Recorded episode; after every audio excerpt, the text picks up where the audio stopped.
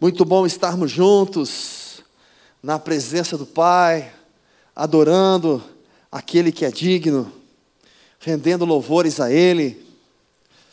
Você está feliz, meu querido? Glória a Deus, como é bom. Eu quero convidá-lo a pegar a sua Bíblia nessa hora. Nós vamos abrir no livro de. Aí sim, hein, Vitão? Livro de Daniel capítulo 4. Quero continuar compartilhando com você as experiências do profeta Daniel e pedindo ao Senhor que continue falando poderosamente ao nosso coração. Você, por acaso, nessa semana conseguiu ler o livro de Daniel? Quem conseguiu ler? Levanta a mão aí, só para eu saber. Estou vendo alguns que conseguiram, poucos, mais alguns, glória a Deus. Você que não conseguiu, então nós vamos acompanhar juntos Daniel, capítulo 4, a partir do versículo 1, diz assim: O rei Nabucodonosor a todos os povos, nações e línguas que moram em toda a terra, paz vos seja multiplicada. Pareceu-me bem fazer conhecidos os sinais e maravilhas que Deus, o Altíssimo, fez para comigo. Quão grandes são os seus sinais e quão poderosas as suas maravilhas. O seu reino é um reino sempre eterno e o seu domínio de geração em geração. Eu, Nabucodonosor, estava sossegado em minha casa e próspero no meu palácio. Tive um sonho que me espantou. Estando eu na minha cama, os pensamentos e as visões da minha cabeça me turbaram. Por isso fiz um decreto, pelo qual fossem introduzidos à minha presença todos os sábios de Babilônia, para que fizessem saber a interpretação do sonho.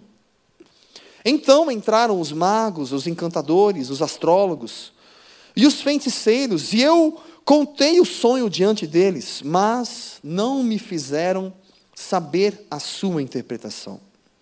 Mas, por fim, entrou na minha presença Daniel, cujo nome é Beltesazar, segundo o nome do meu Deus, e no qual há o Espírito dos deuses santos. Eu lhe contei o sonho, dizendo: Beltesazar, chefe dos magos, eu sei que há em ti o Espírito dos deuses santos, e nenhum mistério te é difícil. Diz-me as visões do, de, do sonho que tive e a sua interpretação. Só até aqui. Meu querido, você que tem acompanhado conosco a história de Daniel, e tem aí semanalmente enxergado um pouquinho ou permitido Deus falar ao seu coração. Eu quero compartilhar com você um pouquinho da experiência que Daniel teve nesse momento. Aqui já fazia mais ou menos por volta de 35 anos que ele estava em Babilônia, como escravo. Ele que fazia parte do povo de Judá, havia sido levado cativo, e ali, na Babilônia, não só ele, mas muitos nessa época, todo o povo já estava junto com ele, todo Israel, povo de Judá já estava ali também, debaixo daquela escravidão. E Daniel, desde os primeiros anos, teve as suas experiências com Deus, foi usado de forma poderosa para abençoar e para alcançar o coração de Nabucodonosor, aonde ele foi colocado num patamar acima como governador. E aqui, 35 anos depois, Daniel ainda continuava como governador. E aqui parece que uma história meio que se repete. Mais uma vez, o rei teve um sonho. E um sonho que perturbou o coração dele.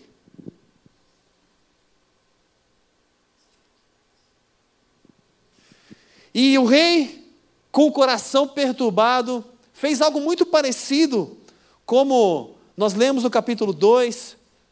Só que aqui ele chama os astrólogos, os magos, os encantadores, e diferente do capítulo 2 que ele não conta o sonho, aqui ele relata o sonho. Olha, eu tive esse sonho e esse sonho tem me perturbado. E ali naquele momento, ele contando, compartilhando aquele sonho, aquela sua experiência, os astrólogos, os magos e os encantadores não puderam trazer a interpretação.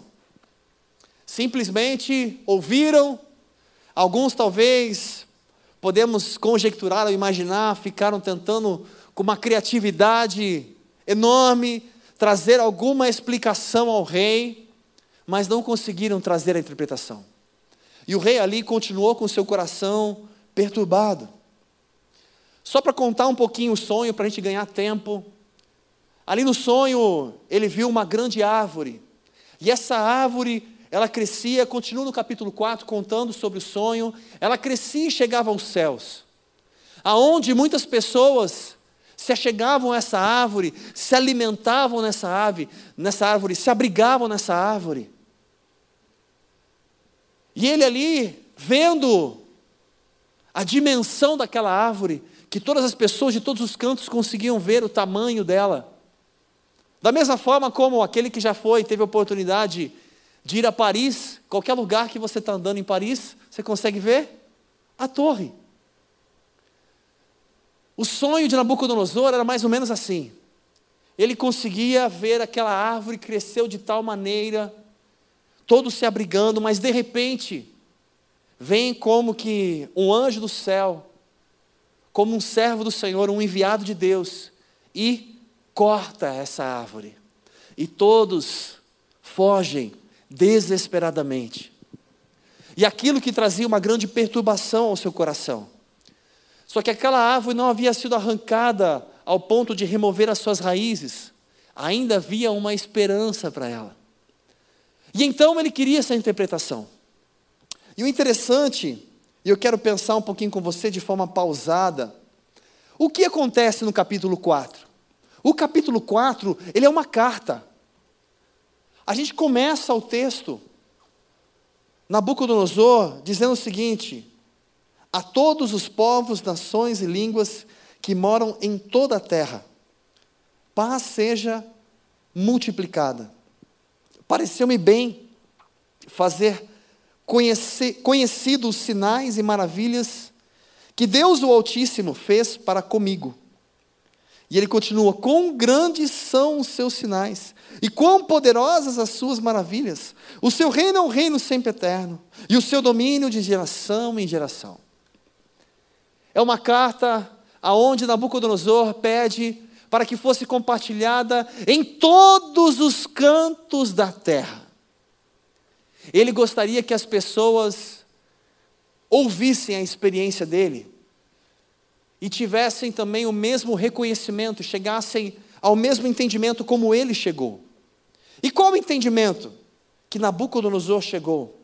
Quando você lê o comecinho, como acabamos de ler novamente, quem ele exalta? Ele exalta o Deus soberano, altíssimo, único, maravilhoso e perfeito. Deus. Ele reconhece quem verdadeiramente é Deus. E por que hoje ele pode escrever isso e enviar isso para todos os cantos da terra? Foi necessário viver algumas experiências passar por algumas experiências. Foi necessário ter o seu coração apertado, vamos dizer assim, sofrer. Você já passou por isso alguma vez? Alguma vez você passou alguma dificuldade? Acho que não, né? Você não, graças a Deus. Você é muito espiritual. Mas aqui o rei Nabucodonosor passou por dificuldades. E as dificuldades fizeram-lhe abrir os olhos e a enxergar de forma diferente quem era Deus. E naquela época, Babilônia era cheia de deuses. Eles tinham deuses de tudo que você pode imaginar. Como o próprio Nabucodonosor fala, ele chama Daniel de Beltesazar. O nome de Daniel não era Beltesazar, mas Nabucodonosor, ele tinha um deus, um dos, que ele tinha muito apego que ele chamava aquele Deus de Beltesazar. E quando ele começou a gostar de Daniel e reconhecer algo especial em Daniel, ele falou: agora eu vou começar a te chamar de Beltesazar, como meu Deus. Era hábito, tudo são deuses. E foi necessário ele reconhecer o único verdadeiro Deus, o Criador. E sabe o que é interessante? Às vezes Deus permite passarmos por algumas dificuldades, por algumas provações, por alguns problemas, com o objetivo de a gente conseguir enxergar quem é o nosso Deus. O que Deus está falando conosco, o que Deus quer falar conosco. E sabe o que é muito triste? Na história, de uma forma geral, quantas vezes presenciamos pessoas que passaram sim por dificuldades e mesmo assim não enxergaram Deus, não reconheceram Deus, não se renderam a Deus. Aqui o rei Nabucodonosor, mesmo tendo um coração muito idólatra, ele verdadeiramente reconheceu o Deus Altíssimo, e por isso ele começa a carta escrevendo: paz seja multiplicada. Ele fala: Eu preciso compartilhar com você os sinais, as maravilhas do Deus Altíssimo. E ele começa a exaltar o Senhor de forma, ele fala: O seu reino é eterno, jamais terá fim. Não é qualquer um Deus que a gente chama, ou que a gente conhece, ou que a gente reconhece. Ele está falando de alguém que realmente é incomparável. E aí eu fico imaginando, e eu quero pensar com você, o rei não precisava fazer essa carta. Ele não tinha necessidade, ninguém pediu para ele, o texto não relata nada disso. Mas ele fez questão de compartilhar isso e pedir que essa carta fosse levada para todos os cantos da terra. Quem faz isso? Eu só consigo chegar a uma conclusão. Alguém que tem essa coragem de fazer isso, escrever e falar: não, eu quero que isso alcance o máximo de pessoas possíveis. Só pode ser alguém que realmente foi muito tocado por Deus. Você concorda comigo? Sim ou não? Foi muito tocado por Deus. Aquilo falou muito profundamente ao coração dele. Ele falou: Eu preciso externar isso. Eu preciso que as pessoas saibam isso, que as pessoas reconheçam isso. Eu preciso que as pessoas tenham os olhos abertos e conheçam quem é esse Deus. Sabe o que é interessante? Muitas vezes, uma pessoa que tem um primeiro encontro com Deus e começa a ter aquele relacionamento íntimo que talvez nunca teve na sua vida. Muitas vezes ela tem esse sentimento e ela quer passar para todo mundo. Ela fica tão empolgada e ela quer convidar todo mundo para experimentar e viver aquilo que ela está vivendo. Isso é totalmente natural. Aquilo que é bom eu quero compartilhar. Eu quero que outras pessoas vivam a mesma experiência que eu. Até mesmo quando a gente, gente, a gente vê na internet uma promoção, a gente sai compartilhando com os amigos, com todo mundo. Um desconto. Meu, vai no iFood hoje, a gente, a gente compra o lanche hoje por um real. E a gente sai compartilhando com todo mundo aquilo que é bom, aquilo que te traz algum tipo de sentimento de alegria, de realização, de prazer, você tem vontade de compartilhar. Nabucodonosor estava vivendo este sentimento. Então a gente pode imaginar o quanto, naquele momento, ele estava enxergando quem é Deus. E aí eu quero pensar um pouquinho com você em cima desse texto, em cima dessa mensagem e pensar um pouquinho sobre essa identidade de Deus. Nabucodonosor, se você perguntasse para ele aqui agora, se ele estivesse aqui, é claro, e você perguntasse para ele quem é Deus, ele, através dessa carta, foi respondendo para mim, para você, quem ele sentia que era Deus. Um Deus eterno, altíssimo, soberano, um reino que não tem fim. E aí eu queria agora então perguntar para você: quem é Deus para você? Talvez alguns poderiam dizer: Deus para mim é amor. Outros, talvez, pai, aproveitando o dia dos pais. Não, Deus para mim é alegria. Deus para mim é salvação. E aí? Deus para você é o que? É força. Deus para você é o que? É paz. A gente poderia pensar aqui e falar e cada um expressar um sentimento, mas eu quero um pouquinho mais a fundo. Eu não quero pensar apenas com uma emoção o que ele pode fazer, o que ele tem para fazer, ou o poder que ele tem, mas no dia a dia, o que Deus realmente significa para você. Para alguns que não vieram hoje por causa do frio, você foi corajoso, parabéns.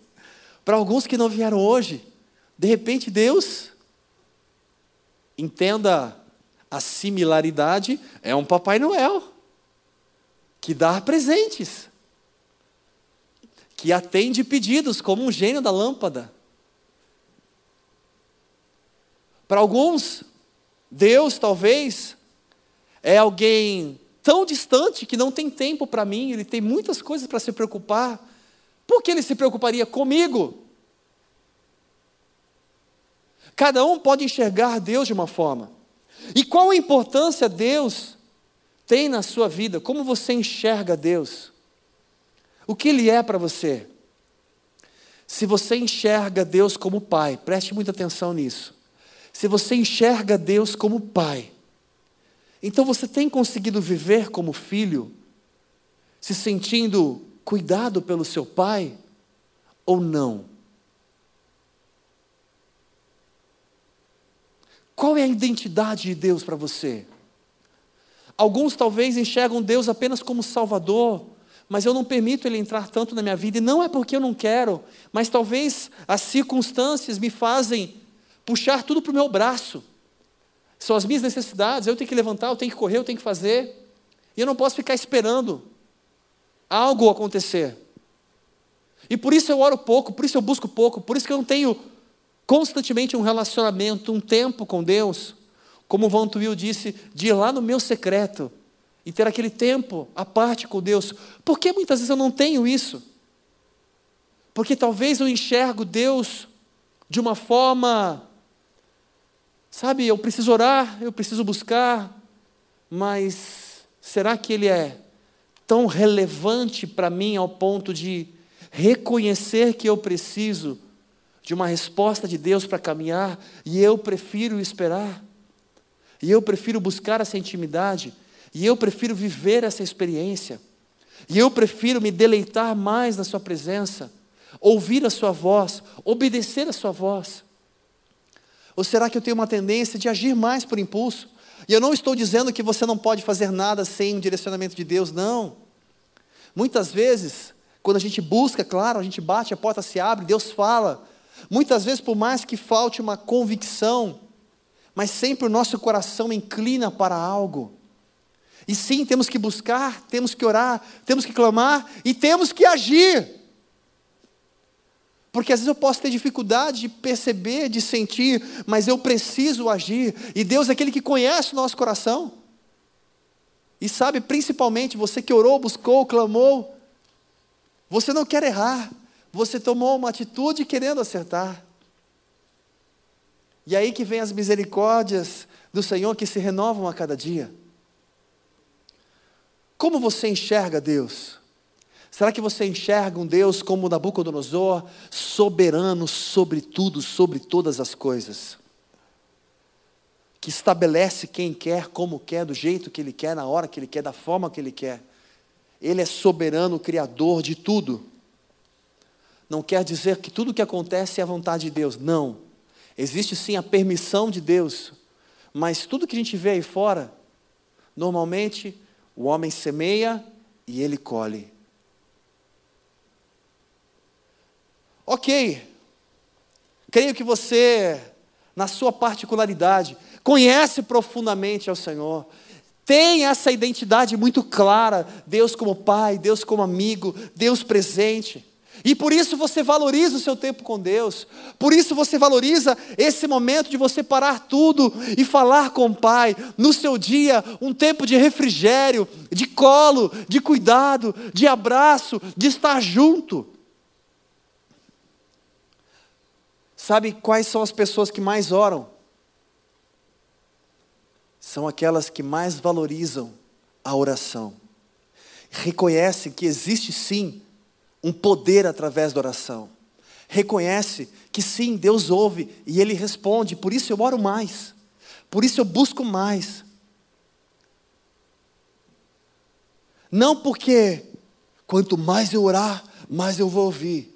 Não porque quanto mais eu fizer isso, mais eu. Não como troca, mas como algo prazeroso, como algo natural, como algo espontâneo.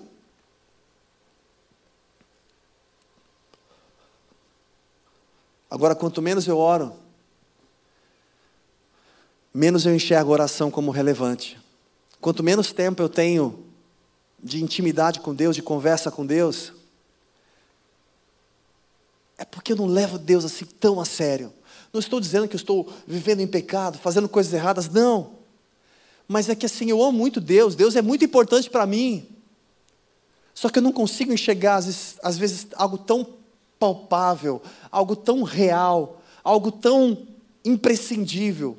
Por mais que o meu coração, ele é tudo, mas as minhas ações, a minha forma de agir, nem sempre se conecta com aquilo que eu penso ou que eu creio. E aí existe um conflito, e por isso eu busco pouco, eu oro pouco, eu clamo pouco. E aí eu quero pensar com você, quando chega aqui no versículo 17, no capítulo 4, a partir do 16, diz assim: Seja mudado o seu coração, para que não seja mais coração de homem, e seja lhe dado o coração de animal, e passem sobre ele sete tempos.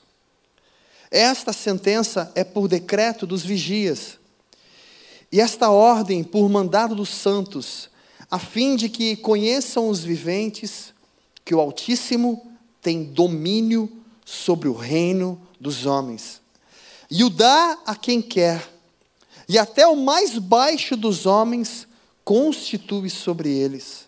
Aqui, só para você entender um pouquinho, para não demorar muito tempo lendo o texto, meu querido Nabucodonosor, contando, compartilhando a experiência que ele teve através da carta, o sonho e a interpretação.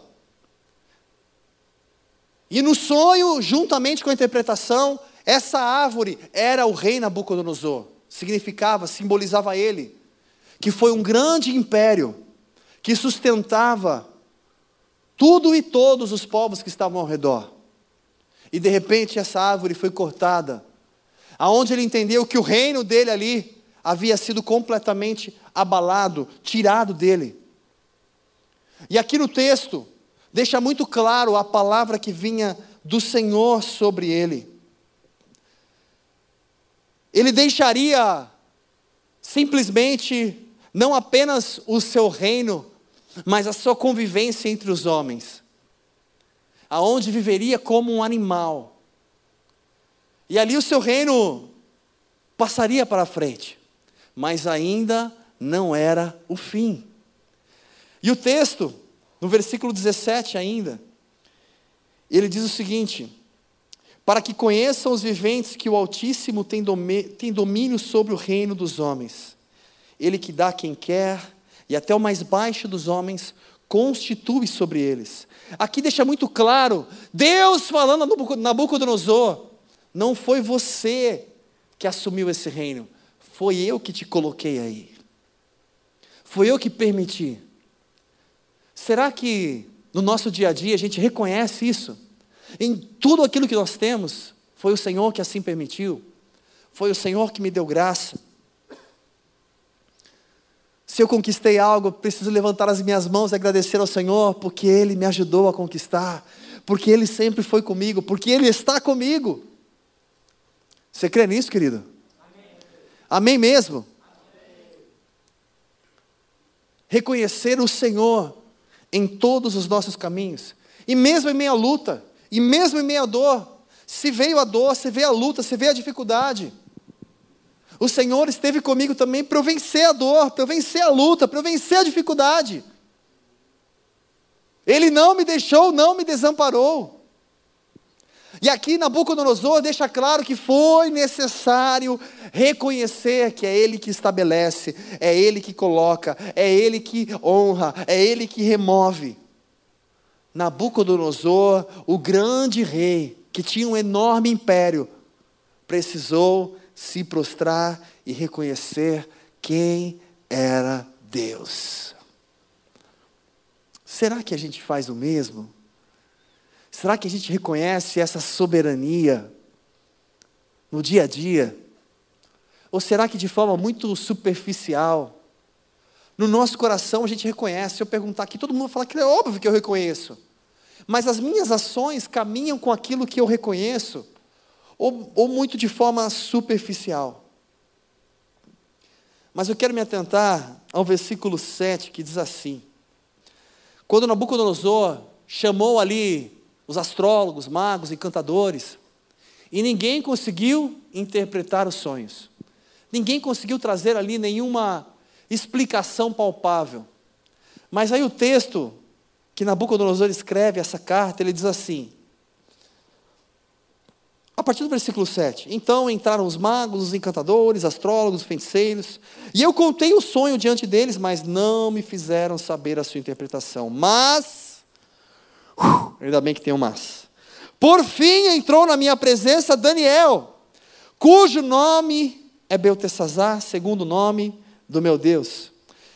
E no qual há o Espírito dos deuses santos, eu lhe contei o sonho, dizendo: Beltesazar, chefe dos magos, eu sei que há em ti o Espírito dos deuses santos, e nenhum mistério te é difícil. Dize-me as visões do sonho que tive e a sua interpretação. Gente, olha que interessante. De repente, presta atenção. De repente, o que acontece? Daniel, talvez ainda estava no palácio ou em algum lugar, mas diz assim: por fim entrou Daniel. Daniel entrou na presença do rei. Os astrólogos, os magos, encantadores, ninguém pôde fazer nada. Ninguém tinha nenhuma interpretação. E quando ele fala, por fim chegou Daniel, sabe aquela, aquele sentimento? Não sei se você já passou por isso. Eu já passei já. De você está na escola, e aí de repente vem aqueles amiguinhos lá, ah, agora a gente vai te pegar. E aí você olha para um lado, olha para o outro, eu estou sozinho. E aí de repente chega aquele teu amigo mais forte. Você olha para o seu amigo, é? Quem falou que ia me pegar? Eu sei que você nunca passou por isso, graças a Deus. Mas sabe aquele sentimento? Agora, peraí, agora vamos conversar. Agora eu me garanto. Gente, para quem é da minha época, como você, eu não sei se você já assistiu aquele filme, como que é o nome? Hã?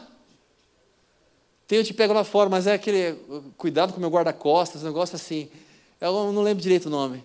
Mas assim, eu lembro que na minha época é exatamente isso. Era o menino que roubava o lanche dele, zoavam com ele, já, já teve mil filmes assim. E aí, de repente, ele contrata lá um guarda-costas. Agora mexe comigo. Agora ele tinha um guarda-costas. Imagina aquele sentimento do rei. Vem todos os astrólogos, magos, encantadores, ninguém nada. Bate aquele desânimo. Ninguém responde. Eu aqui perturbado com esse sonho. De repente, abre as portas da esperança.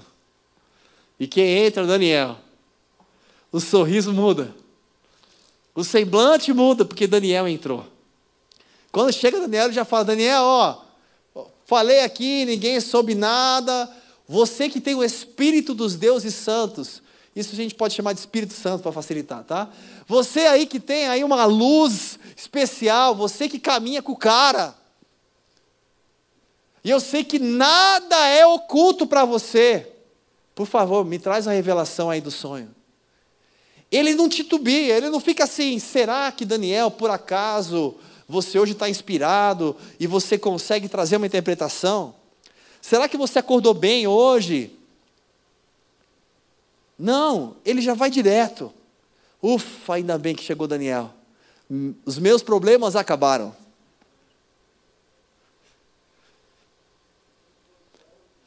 E aí eu quero pensar com você em cima disso nós falamos sobre a identidade de Deus para nós. Agora eu quero pensar a identidade de Daniel para o rei. Quando Daniel aparecia, qual era a percepção do rei ao olhar Daniel?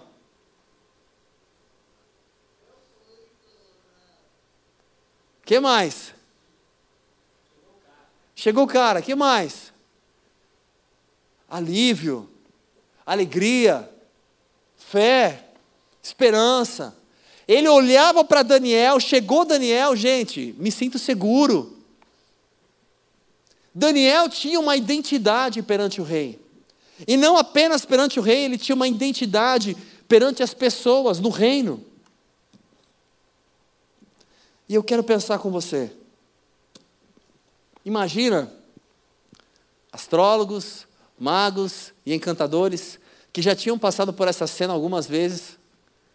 Sabe aquela coisa? Vamos jogar futebol, perdemos para o time do Daniel. Vamos jogar gamão, perdemos para o time do Daniel. Dominó, perdemos para o time de Daniel. E aí, mais uma vez, chega Daniel para trazer a interpretação. Eles, vai, Daniel, já sabia que a gente já perdeu já. Daniel entrou. Chegou Daniel. Já há 35 anos perdendo para Daniel. Daniel tinha uma identidade.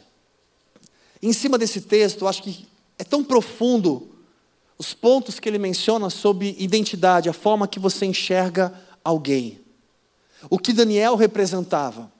E aí eu quero pensar nessa identidade referente a você. E aí eu posso te perguntar assim: qual é a sua identidade? Perante, vamos por partes. Qual a sua identidade perante ao seu trabalho? Calma, não precisa falar alto, pelo amor de Deus, segura aí. Só pensa. Qual a sua identidade no seu trabalho? Alguns talvez tenham uma identidade. Ah lá, chegou o barriquelo sempre atrasado. Qual a sua identidade? Olha lá o cafezinho lá, ó. chegou. Só fica no café. Qual a sua identidade? Como as pessoas te enxergam no trabalho? Ah, puxa, chegou. Chegou Daniel. Cara, agora, agora o negócio vai acontecer. Agora resolvemos o problema. Chama Daniel para participar dessa reunião aqui, porque eu sei que ele vai fazer a diferença. Ah, não, pelo amor de Deus, chama Daniel não. Vamos fazer a gente aqui reunião. Fala que não vai ter reunião não. Como que as pessoas te enxergam no trabalho? Qual é a sua identidade? A minha identidade é nula. Não tenho uma identidade. Tamanha relevância que eu tenho. Quem é? Ah, você entrou agora na empresa? Não, acho que, acho que já vi você por aqui faço diferença nenhuma. E qual o problema em tudo isso? Meu querido, não tem problema nenhum. Cada um pode ter a identidade que assim preferir. Mas eu quero falar um pouquinho para você aquilo que o Senhor espera de mim e de você. Que a sua identidade não seja uma identidade terrena, natural, mas que a identidade celestial transborde através de você. Que as pessoas sejam impactadas pelo amor de Deus através de você, pela sabedoria de Deus através de você, pela graça de Deus através de você, pelo conhecimento de Deus através de você. E não é apenas por causa das suas faculdades, das suas experiências. Quer ver o meu currículo? Quantos cursos eu já fiz, os meus diplomas? Nem cabe na parede de casa. Não é por isso, mas é porque você reconhece tudo isso colaborou a favor, mas a graça de Deus te faz prosperar. Como que as pessoas te enxergam? No trabalho você é o irritado? Você é aquele que vai embora cedo? Você é aquele que é rebelde, aquele que responde, você é aquele que atende, você é aquele que é educado. Como que as pessoas te enxergam? Qual é a sua identidade? Egberto, vamos fazer o seguinte. Ale, Vamos juntar uma comissão. Pega o Fernando aqui também, pegar algumas pessoas aqui. Uma comissão. Passa o endereço de onde vocês trabalham. Nós vamos na semana. Vem aqui saber como que é. Como vocês enxergam o nosso irmão querido. E eu não estou dizendo isso de uma forma como se fosse questionar quem você é, ou expor, olha, descobrimos que ele é. Não, não é nem com esse objetivo. Pode ser que seja uma pessoa excelente. Mas como é bom a gente poder parar e avaliar como as pessoas nos enxergam. Qual a, pessoa, a percepção das pessoas sobre nós? Às vezes eu estou fazendo tanto o meu melhor, e como que ela consegue me enxergar? E de repente ela me vê como uma pessoa fraca, desmotivada. É tão bom quando você enxerga a percepção de alguém, porque aquilo te ajuda, se assim você permitir, te ajuda a melhorar e a transmitir algo diferente. Se as pessoas estão te lendo de uma forma, eu posso fazer algo diferente. E isso não é apenas no trabalho. Vamos agora transferir isso para casa. Pode ser para o namoro, pode ser para o noivado, pode ser para o casamento, pode ser pelo relacionamento familiar pais e filhos? Como as pessoas te enxergam? Como as pessoas te enxergam dentro da sua casa? Se a gente fosse perguntar para aquele que está bem perto, namorado, noivo, esposa, pai, mãe, conta a identidade dele. Será que vão chegar? Não, muito motivado, determinado, esforçado, amigo, ou talvez aquele que vive excluído, não se mistura, egoísta, bravo, teimoso. Como as pessoas te enxergam? Qual é a sua identidade? Eu fico pensando em cima de tudo isso. Daniel, ele ele conquista uma identidade que poderia chamar ele de corajoso, ousado, fé, caminhava com Deus, enfim, diversas formas. Ele conquista isso. E assim, enxergando a vida de Daniel, estudando a vida de Daniel, pensando um pouquinho, mergulhando na história. Essa semana eu fiquei parando para pensar como as pessoas me enxergam. E não o que eu quero demonstrar para elas, porque eu não posso ser duas pessoas, viver uma falsidade. Quem sou eu? Eu não sei você, mas no dia a dia, principalmente no trabalho, nós somos impulsionados a, quando tem necessidades em procurar novos funcionários e tudo mais, a gente primeiramente tenta procurar no nosso, nosso banco de, de dados aqui Pessoas que de repente a gente conheça, que poderia fazer a diferença. A gente sempre vai procurar o melhor jogador. Se a gente não consegue o melhor, vamos procurar outros. E quantas pessoas sempre têm muitos convites e oportunidades? E por quê? É interessante porque lá em Salmos você vai ver o salmista falando da prosperidade do ímpio. E por que o ímpio prospera? Da mesma forma como o sol nasce para os justos, ele também nasce para os injustos. E aí, todo aquele que semeia, independente da fé dele, é uma lei espiritual, semeou, plantou, vai colher. Se você semeia coisas boas no trabalho, você vai colher. Se você semeia coisas ruins na sua vida, você vai colher. E por que alguns, ao invés de caminhar, ainda mais que a gente tem Deus no coração, conhece a verdade. Porque ao invés de a gente não fazer algo melhor ainda, muitas vezes a gente faz o mais ou menos e a gente aceita o razoável. Daniel ele permaneceu 35 anos na mesma posição como governador. E se ele permaneceu 35 anos na mesma posição, foi passando um ano, ano mais ano, ano mais um ano, mais um ano, mais um ano, Aí sabe quando você vê aquela pessoa que começa a render menos? Puxa, está rendendo menos. Acho que está na hora de trocar, né? Vamos trocar? Não, vamos tirar isso aqui, vamos colocar esse outro aqui. Está rendendo menos. 35 anos ele continua na mesma posição. Com certeza, ele continuava fazendo as pessoas enxergar para ele e ver um exemplo de homem de Deus. Como temos vivido? Como as pessoas nos enxergam? Seria tão legal se a gente parasse para fazer um exercício e de repente até escrevesse como os meus pais me enxergam, minha identidade perante eles, como minha família me enxerga, como as pessoas do trabalho me enxergam. Como as pessoas na igreja, as pessoas que estão ao meu redor me enxergam. É claro que a gente nunca vai ter unanimidade, mas eu preciso avaliar, enxergar dentro de mim o que precisa ser melhorado. Você crê nisso? Ou você já está quase chegando à perfeição? Acho que a maioria está no quase.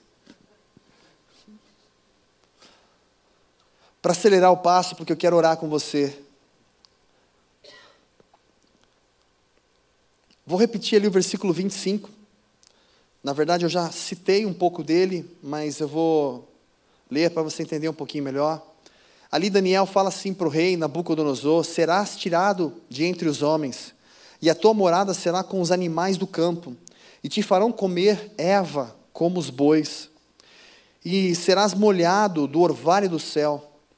Passar-se-ão sete tempos por cima de ti, até que conheças que o Altíssimo tem domínio sobre o reino dos homens e dá a quem quer.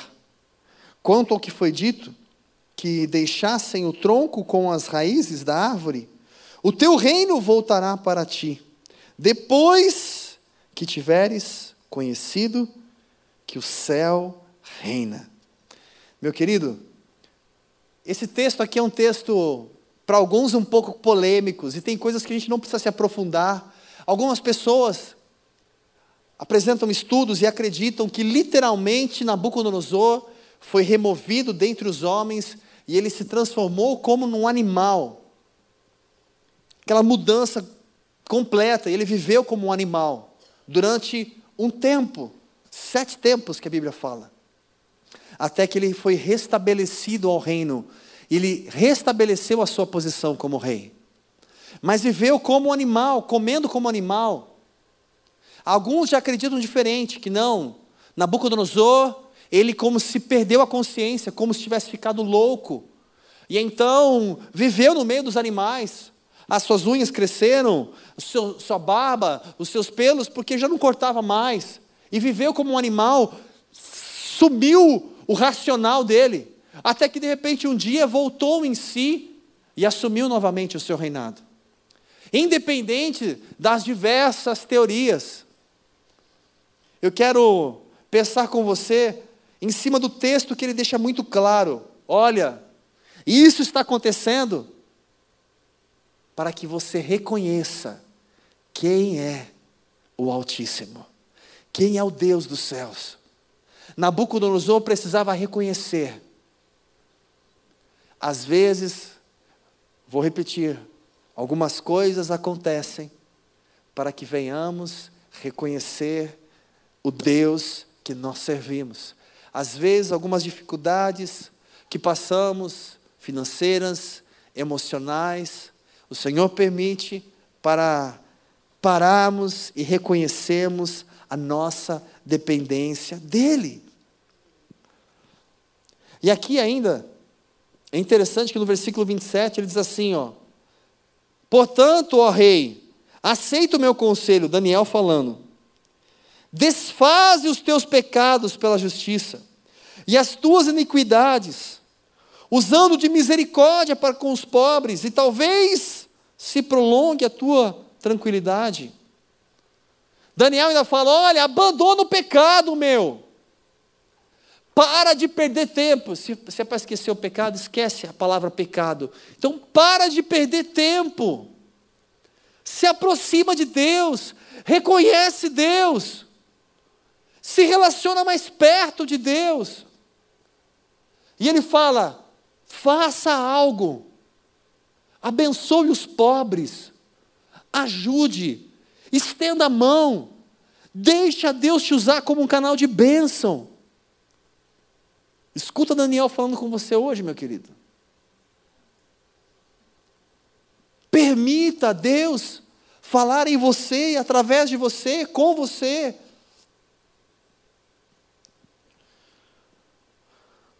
Continuando o texto, indo para o final, versículo 29. Ao cabo de 12 meses, primeiro houve, presta atenção, o que aconteceu?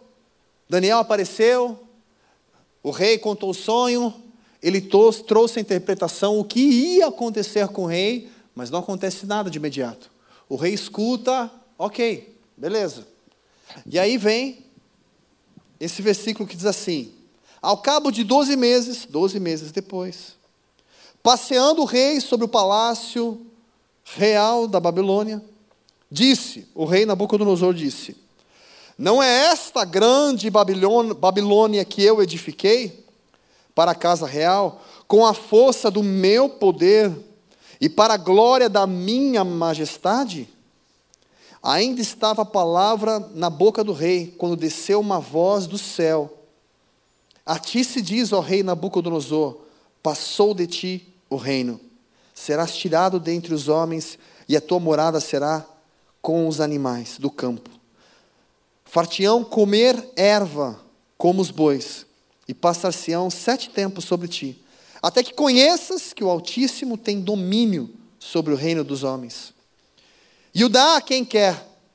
Na mesma hora se cumpriu a palavra sobre Nabucodonosor e foi tirado dentre os homens, e comia Eva como os bois, e o seu corpo foi molhado do orvalho do céu, até que lhe cresceu o cabelo como as penas da águia, e as unhas como as das aves. Solta aqui. Imagina só, o rei, uma bela tarde, passeando no seu enorme palácio real, olhando tudo aquilo, falando tudo meu. Meu. meu. Eu construí. Eu ganhei. Eu fiz, olha esse AP que eu paguei com o meu dinheiro. deixou de dar glórias a Deus e então foi removido no mesmo instante. A gente conhece essa história lá na frente. A gente vai ler lá em Atos, vai ver o que acontece com Herodes no momento que ele não deu glória a Deus e morreu na hora, comido de bichos por não render a glória a Deus. Render a glória significa reconhecer. Eu preciso reconhecer Deus acima de todas as coisas, e por isso eu tenho prazer de caminhar com Ele, não é medo, é prazer reconhecer o seu senhorio acima de todas as coisas. Um Deus poderoso que pode tudo. Ele pode mudar a minha sorte, a sua sorte em um dia, em uma hora, em um instante. Tudo pode mudar. Tudo de uma forma sobrenatural, porque esse é o nosso Deus. E aqui o texto fica muito claro: olha, é para você reconhecer quem é Deus. E aí, para fechar, para a gente orar, diz assim: Mas ao fim daqueles dias, eu, Nabucodonosor, levantei os olhos ao céu. Opa! Levantei os céus e aí, significa que eu, então, reconheci. E tornou-me a vir o meu entendimento. E eu bendisse ao Altíssimo, louvei, glorifiquei ao que vive para sempre, cujo domínio é um domínio sempre eterno, cujo reino é de geração em geração.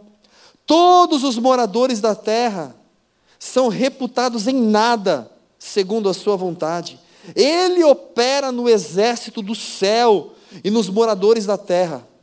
Não há quem possa deter a mão, nem lhe dizer que fazes.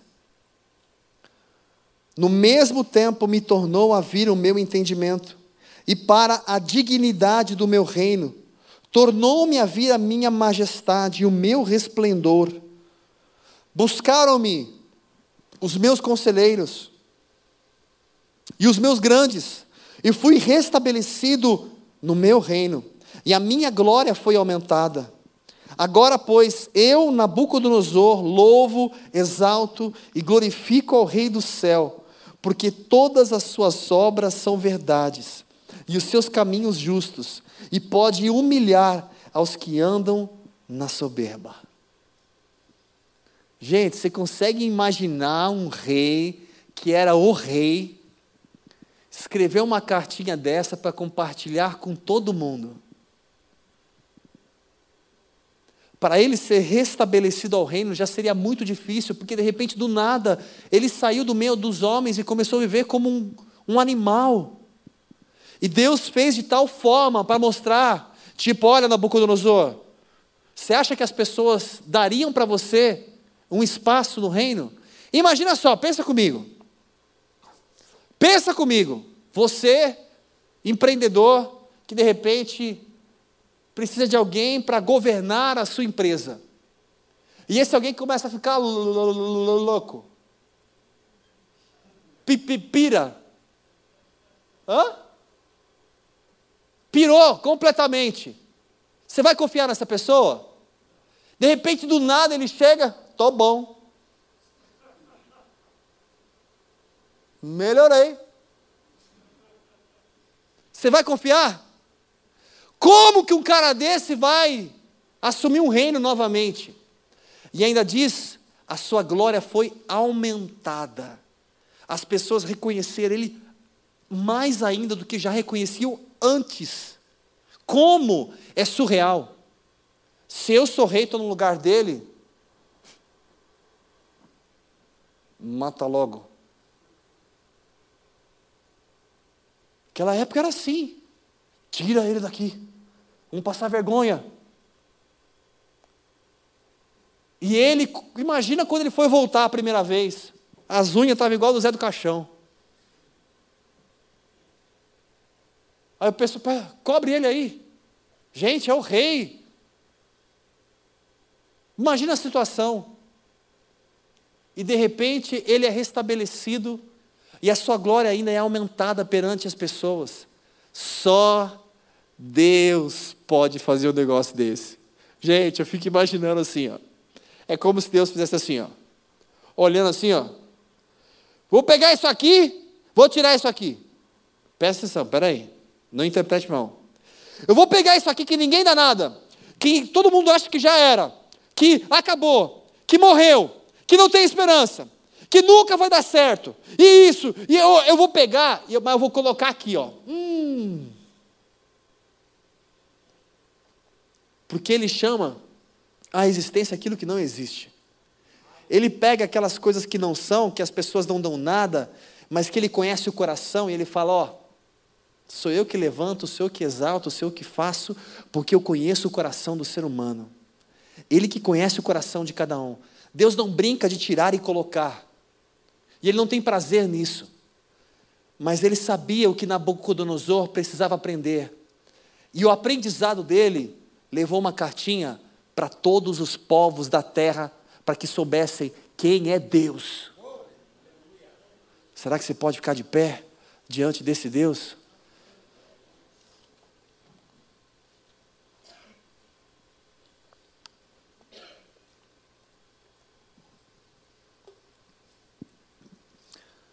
Aí a gente começa a entender, quando o Senhor dá uma experiência lá no Antigo Testamento, para Moisés, simplesmente, qual é o seu nome? Eu sou o que sou.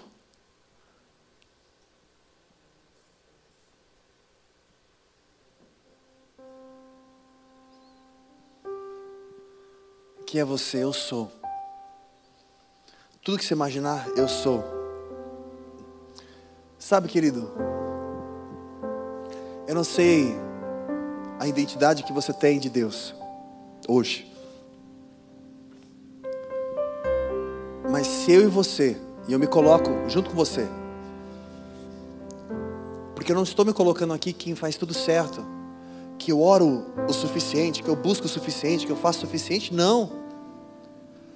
Primeiro essa mensagem vem, rasga aqui, ó. Desperta aqui. Traz um impacto aqui.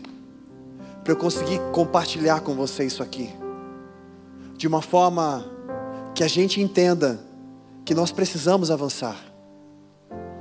Eu não posso aceitar uma vida religiosa. Me contentar com uma vida superficial, com um relacionamento superficial com Deus. Eu preciso viver este Deus aqui, ó. Esse Deus que é acima de todos os deuses. Um Deus que nunca me faz perder a esperança. Não, mas é que você não sabe o que eu vivi. Você não sabe o que eu passei.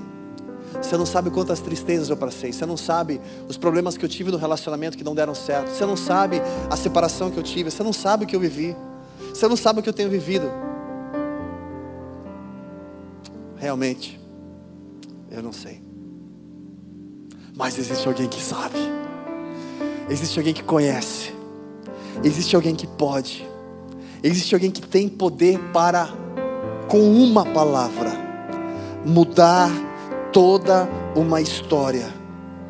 Existe alguém que pode mostrar para você que não existe nada jamais perdido. Ele não conhece o que é derrota. Não tem ninguém que pode impedir o que ele quer fazer, quando fazer, da forma que ele quiser fazer. Nada, ninguém. Não é um Deus que eu brinco. Não é um Deus que eu tenho um sentimento.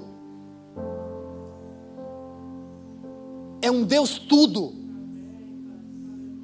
Ele é tão tudo que a minha mente não consegue enxergar, capturar como que ele consegue ouvir todo mundo ao mesmo tempo. Como que ele consegue estar presente em todo o tempo? Como que ele consegue ser criador de tudo? Quem criou ele? Não, ele se criou, mas como e antes o que existia? A minha mente não consegue, não consegue chegar. Porque ele é tudo. Tudo.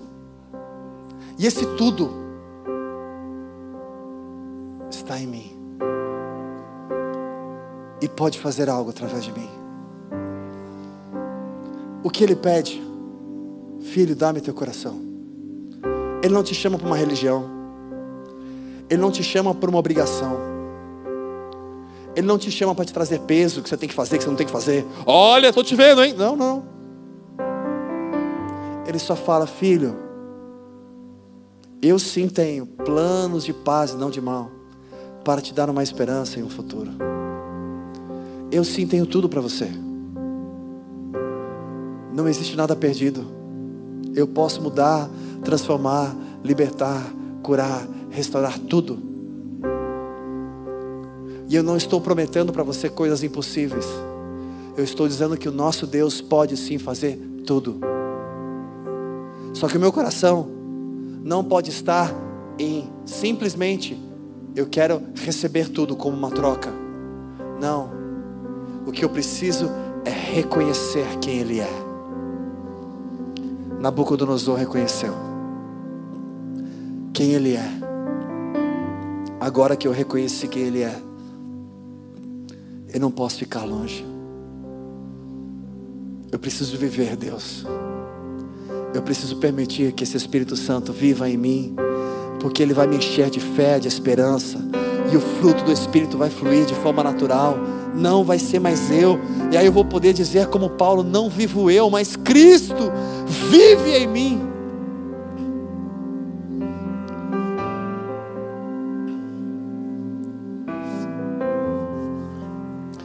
Feche seus olhos nessa hora. Fale com o Pai, nós já estamos encerrando. Como você enxerga Deus? Qual é a identidade dele para você? E ao mesmo tempo, não apenas olhe esse lado, mas pare para analisar como Deus te enxerga. Qual a sua identidade perante Deus? Qual a sua identidade perante os seus pais? Qual a sua identidade perante a sua família? Seu relacionamento, seu trabalho, na sua amizade, no ministério? Qual é a sua identidade? Será que podemos melhorar? Será que podemos transmitir algo diferente para as pessoas? Será que podemos ser um canal de bênção? A palavra do Senhor nos garante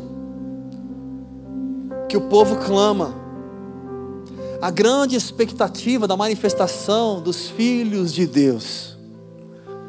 O povo clama para a manifestação de Deus através de mim, através de você. Pai, nós estamos na tua presença, Senhor. Obrigado, Jesus, pela tua verdade através das experiências da vida de Daniel. Obrigado por esse estudo que o Senhor tem permitido, aonde o Senhor tem trazido verdades ao nosso coração, Pai. Nos ajuda, Senhor, a avaliar dentro de nós aquilo que precisa ser mudado, aquilo que precisa ser melhorado. Nos ajuda, Senhor, a perceber quantas vezes caminhamos no automático, quantas vezes permitimos ser roubados na nossa intimidade contigo. Nos ajuda a saber separar os tempos, os momentos, administrar a nossa vida, administrar o tempo de diversão, o tempo de assistir os nossos filmes, seriados, o tempo de relaxar, descansar, dormir até tarde. O tempo, Senhor, de te buscar, de orar, de clamar, o tempo de trabalhar, o tempo de estar em família, o tempo de abraçar, o tempo de amar, o tempo de estar no nosso cantinho, falando contigo, desfrutando a tua presença. Nos ajuda a administrar a nossa vida, administrar as nossas finanças, as nossas emoções, os nossos medos, as nossas inseguranças. Que não existam mais, mas que o Senhor venha tomar o controle e o lugar de tudo, Pai. Nos ajuda a enxergar o Senhor como um Deus único, eterno, Criador, poderoso, sempre que nos supre, que nos basta. Abre os nossos olhos, que possamos, Pai, nesse final de semana que comemoraremos o Dia dos Pais, que possamos, Senhor, honrar os nossos pais aqui na terra, ou aqueles que simbolizam o Pai, aquele que cuida, mas também que possamos, Senhor, acima de tudo, honrar o Senhor como nosso Pai que está sempre conosco em todos os momentos e circunstâncias, Pai. Que possamos enxergar essa identidade. E nos ajuda, Senhor, a olhar para dentro de nós e a perceber e nos autoavaliar como as pessoas enxergam. Será que as pessoas nos enxergam como coitadinho? Será que as pessoas nos enxergam como desanimado, como desmotivado? Será que as pessoas nos enxergam como alguém sem esperança? Ou será que as pessoas nos enxergam como alguém que tem muita fé? Com alguém que sempre está alegre, feliz, que vive com Deus? Nos ajuda a observar isso e enxergar que precisamos mudar e melhorar. Precisamos, Senhor, que o teu brilho resplandeça em nós e através de nós, porque essa é a tua vontade. Que a tua glória transborde no nosso interior, Pai e que todas as pessoas que estão ao redor sejam impactadas pela tua presença, Senhor. Meu querido, aí onde você está, se você reconhece que você precisa enxergar Deus de uma forma mais ampla, e se você reconhece que você também precisa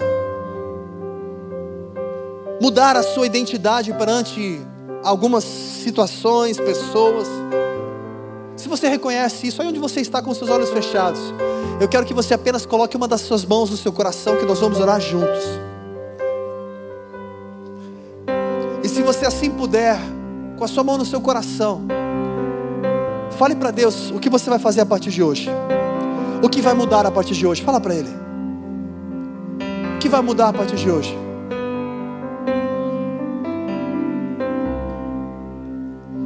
Pai, junto com os meus irmãos, eu também coloco a mão ao meu coração, Senhor. E eu te peço, Pai, abre os nossos olhos para enxergar o Senhor de uma forma muito maior, muito além daquilo que temos enxergado e desfrutado, Pai. Que viemos viver essa experiência, essa intimidade, de uma forma tão sobrenatural como Daniel, Pai. Nos leva, Senhor, a ter essa experiência, essa vida, esse relacionamento genuíno. E, Pai, nos ajuda a enxergar as percepções, como as pessoas nos enxergam, como a nossa família nos enxerga, como aqueles que estão ao nosso redor nos enxergam, como as pessoas do nosso trabalho nos enxergam, como as pessoas da nossa célula, até mesmo na igreja, na nossa amizade, no nosso bairro, na nossa vizinhança, no nosso prédio, como as pessoas nos enxergam. Nos ajuda, Senhor, nos ajuda, Senhor, a perceber isso e a mudar, a melhorar e a permitir que o Senhor resplandeça a Sua glória através de cada um de nós, Pai, para a Tua honra, para a Tua glória, para que o Teu nome seja exaltado, Senhor. E Pai, eu te peço em nome de Jesus, e profetizo sobre cada um que aqui está. Eu profetizo sobre a sua vida, meu querido, em nome de Jesus, um tempo novo, para a glória de Deus. Eu profetizo um tempo onde você vai avançar, avançar, avançar, avançar, avançar em nome de Jesus. Chega de repetir os mesmos erros. Pelo poder do nome de Jesus, o direcionamento do Senhor seja sobre ti.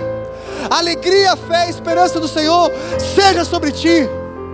A convicção e a certeza que Ele está contigo seja sobre ti. E aquilo que estava perdido, aquilo que havia se perdido por completo, aquilo que você achou que não tinha mais jeito, que hoje venha renascer no seu coração a esperança, que hoje venha renascer no seu coração a fé e a certeza, que até aquilo que parece ser tão difícil, o Pai, o Senhor dos Senhores, o Criador de todas as coisas, tem tudo no controle, na palma de Suas mãos, e Ele é o Deus que fará o milagre. Senhor, eu te peço, Pai, que a alegria do Senhor transborde em cada coração e que não seja apenas um momento de oração, que não seja apenas mais um culto, mas que essa palavra venha reverberar dentro de cada um, que essa semente venha produzir frutos, que cada um possa ir para casa meditando, pensando em tudo isso, que no final de semana nós venhamos separar um tempo para conversar contigo, se necessário ler esse texto, reler esse texto, se necessário estudar a vida de Daniel, permitir o Senhor falar conosco. Eu profetizo sobre a sua vida em nome de Jesus muito mais, muito mais do que apenas estar na igreja, uma vida, uma intimidade com Deus. Que a cada semana venhamos testemunhar mais e mais da glória de Deus nesse lugar. Pai, quero te apresentar também, Senhor, cada pai que está aqui nesse momento. E também quero abençoar cada pai em memória e comemoração do Dia dos Pais. E sobre cada pai aqui representado através de cada familiar. Visita os lares, as casas. Que seja, Senhor, um final de semana de alegria, de paz. Que haja restauração nas famílias. Aqueles que talvez viveram dificuldades no relacionamento, que seja um tempo de restauração nos relacionamentos, um tempo de cura. Que o teu nome seja honrado, que o teu nome seja glorificado. Que o amor de Deus, que a graça do Senhor Jesus Cristo e as infinitas consolações do Espírito Santo sejam sobre a sua vida hoje e para todo sempre. Amém! Aleluia! Aleluia! Aleluia! Aleluia! Meu querido, eu estou fervendo. Se pudesse, eu ficava numa vigília aqui com você. E eu quero dizer para você, em nome de Jesus, desejo de Deus, o desejo de Deus é que você tenha vida, e vida em abundância. Não perca isso. Não queira se acostumar com algo diferente disso. É o que Ele tem para você. Não perca tempo. Se achegue mais. Vamos viver mais isso. quero te lembrar, semana que vem, 8 horas, estamos aqui novamente. Se você puder, leia Daniel capítulo 5. E eu já quero dar um, um spoiler para você. É, o livro de Daniel, nós vamos encerrar a nossa série no capítulo 6. Porque a partir do capítulo 6, ele entra na parte já de escatologia, que é algo que já vai lá para os finais dos tempos, é algo mais complexo. Então nós vamos ler até o capítulo 6, que são atos que acontecem no dia a dia, no reinado. Então isso significa que está acabando o nosso seriado. É, esse A podia ser melhor, mas tudo bem, fica para o próximo, a gente tenta de novo. Então, leia Daniel capítulo 5 semana que vem, estaremos aqui às 8 horas. E na semana que vem, após o nosso culto, nós teremos a nossa comunhão maravilhosa que você não pode deixar de participar, para a gente estar junto, compartilhar, conversar, se conhecer um pouquinho melhor, testemunhar as coisas de Deus. Venha preparado para a nossa comunhão, tenho certeza que será uma grande bênção. Amém! Amém! Tenha um final de semana abençoado. Não deixe de sair antes de cumprimentar pessoas que estão ao seu lado. Profetize, é tempo de Deus te abençoar, te usar. Profetiza sobre alguém que está do seu lado aí. Claro, se essa pessoa se sentir à vontade, você pode dar um abraço nela. Se ela sentir um pouco ainda, só cumprimenta no soquinho, de longe. Enfim, cada um, claro, respeitando as suas limitações. Mas não deixe de abençoar o seu irmão. Vai na paz, Deus te abençoe grandemente. Estamos juntos.